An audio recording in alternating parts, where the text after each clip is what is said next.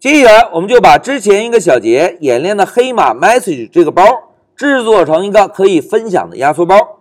同学们，为了让大家看清楚文件的变化，老师呢又新建了一个空白项目发布模块。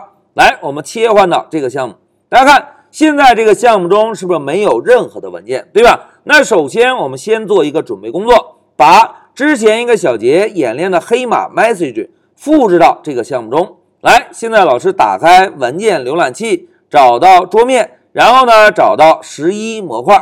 现在黑马 message 这个包目录找到了，老师呢就点击右键，然后选择复制到，哎，复制到哪里呢？复制到我们这一小节要演练的发布模块这个项目。现在老师点击选择，哎，复制完成。我们把文件浏览器关掉，回到 PY 上，大家看。返回 PY 上之后，之前一个小节我们演练的黑马 message 这个包是不是已经被复制到发布模块这个项目中了，对吧？哎，文件准备好了之后，现在老师问大家，同学们，如果想把一个模块制作成压缩包，第一步应该做什么呀？哎，非常好，同学们还有印象哦。第一步，先建立一个 Python 文件，给它起个名字叫 setup，对吧？那现在老师啊，就建立一个 setup 文件回车。哎，一个空的 setup 准备完成。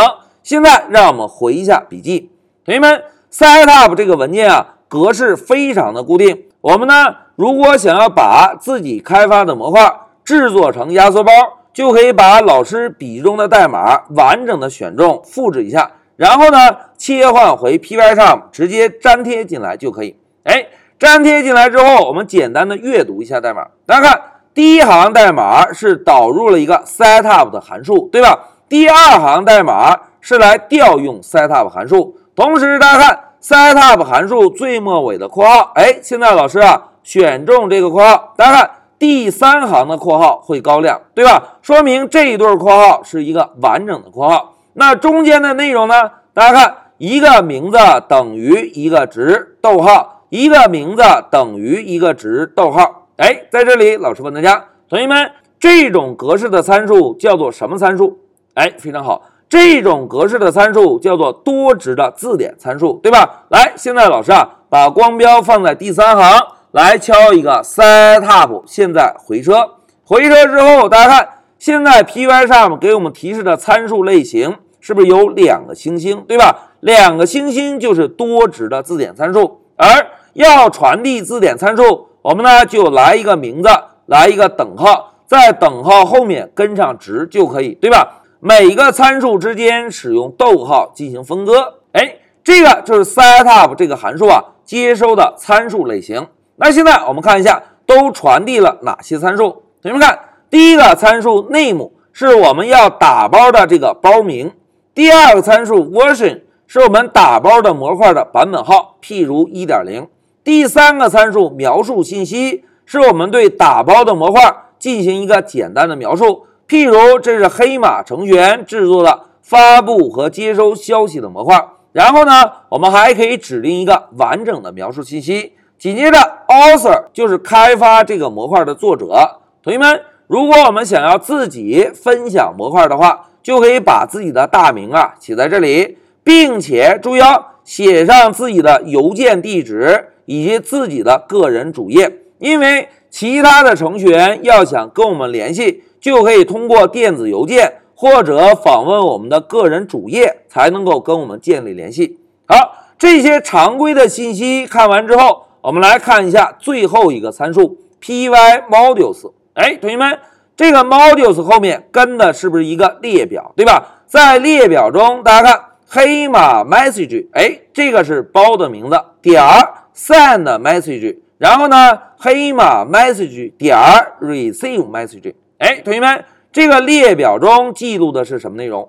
哎，这个列表中就是我们黑马 message 这个包中所包含的模块，对吧？我们呢，只需要把所有要分享的模块填写在这个列表中就可以。哎，这个就是整个 setup 文件的格式。好。现在 setup 文件准备完成，同学们，我们是不是需要来执行一下这个文件？但是注意哦，setup 文件并不能在 Pycharm 中执行。我们要执行这个文件啊，必须要进入终端，通过 Python 的解释器来执行这个文件。那现在老师啊就打开终端，我们呢进入到十二发布模块这个目录。老师啊先敲个 ls 杠 l，大家看，在这个目录下是不是有个 setup 点 py 对吧？而要执行这个文件，我们需要指定一个 Python 的解释器。那现在同学们注意哦，如果我们发布的模块是针对 Python 三的，那么我们啊就需要使用 Python 三的解释器；如果我们发布的模块是针对 Python 二的，我们呢就使用 Python 二的解释器来执行这个 Python 文件。那现在老师啊就使用 Python 三的解释器来执行一下 setup 点 Python。同时注意哦，跟上文件名之后还不够。在后面，我们还需要指定一个参数。来，现在我们回到笔记，大家看，第二步是构建模块。这个时候，我们使用 Python 的解释器执行 setup 时，需要在末尾增加一个 build，也就是构建的意思。来，我们回到 Py 上，大家看，老师啊，在末尾增加一个 build。现在回车，哎。回车之后有一些提示信息，对吧？现在老师啊就使用 tree 命令来查看一下当前的目录结构。大家看，现在老师回车，哎，同学们回车之后，我们可以看到当前这个目录下多了一个 build 目录，而 build 目录下有个 lab，对吧？然后呢是黑马 message 这个目录，在这个目录下有一个杠杠 init 以及我们要分享的两个模块，哎。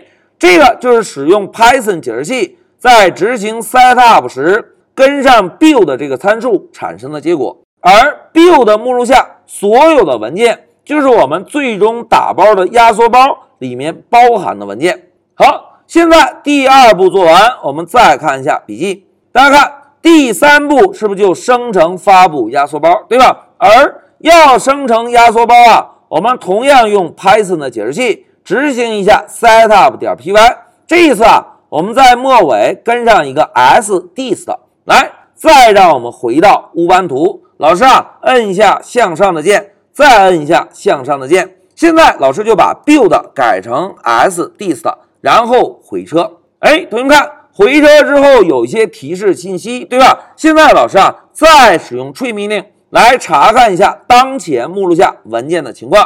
现在老师回车。哎，同学们看，回车之后多了一个什么？哎，又多了一个目录，对吧？dist。同时，在这个目录下有一个什么？点儿踏点儿 gz。哎，同学们，点儿踏点儿 gz 是一个什么文件？哎，是一个压缩文件，对吧？哎，同学们，演练到这里啊，我们模块已经被打包成了一个压缩包了。如果我们想要分享开发完成的模块，就直接把这个压缩包。发送给任何对这个模块感兴趣的人就可以。好，讲到这里，老师啊就给大家演示了一下怎么样把模块制作成压缩包的步骤。一句话讲，三个步骤：先准备一个 setup 点 py，在 setup 点 py 中，最关键的是要指定一下最后一个参数 Python module，在这个参数中需要以列表的形式。指定一下我们压缩包中需要包含的模块名称。当 setup 文件准备完成，我们就可以在终端中使用 Python 的解释器来执行一下 setup 点 py。第一步执行的时候，我们需要传入 build 参数。build 参数是在准备文件。当文件准备完成，我们再传入一个 sdist。sdist 就把第二步准备好的文件。压缩成一个可以分享的压缩包。好，讲到这里，老师就暂停一下视频。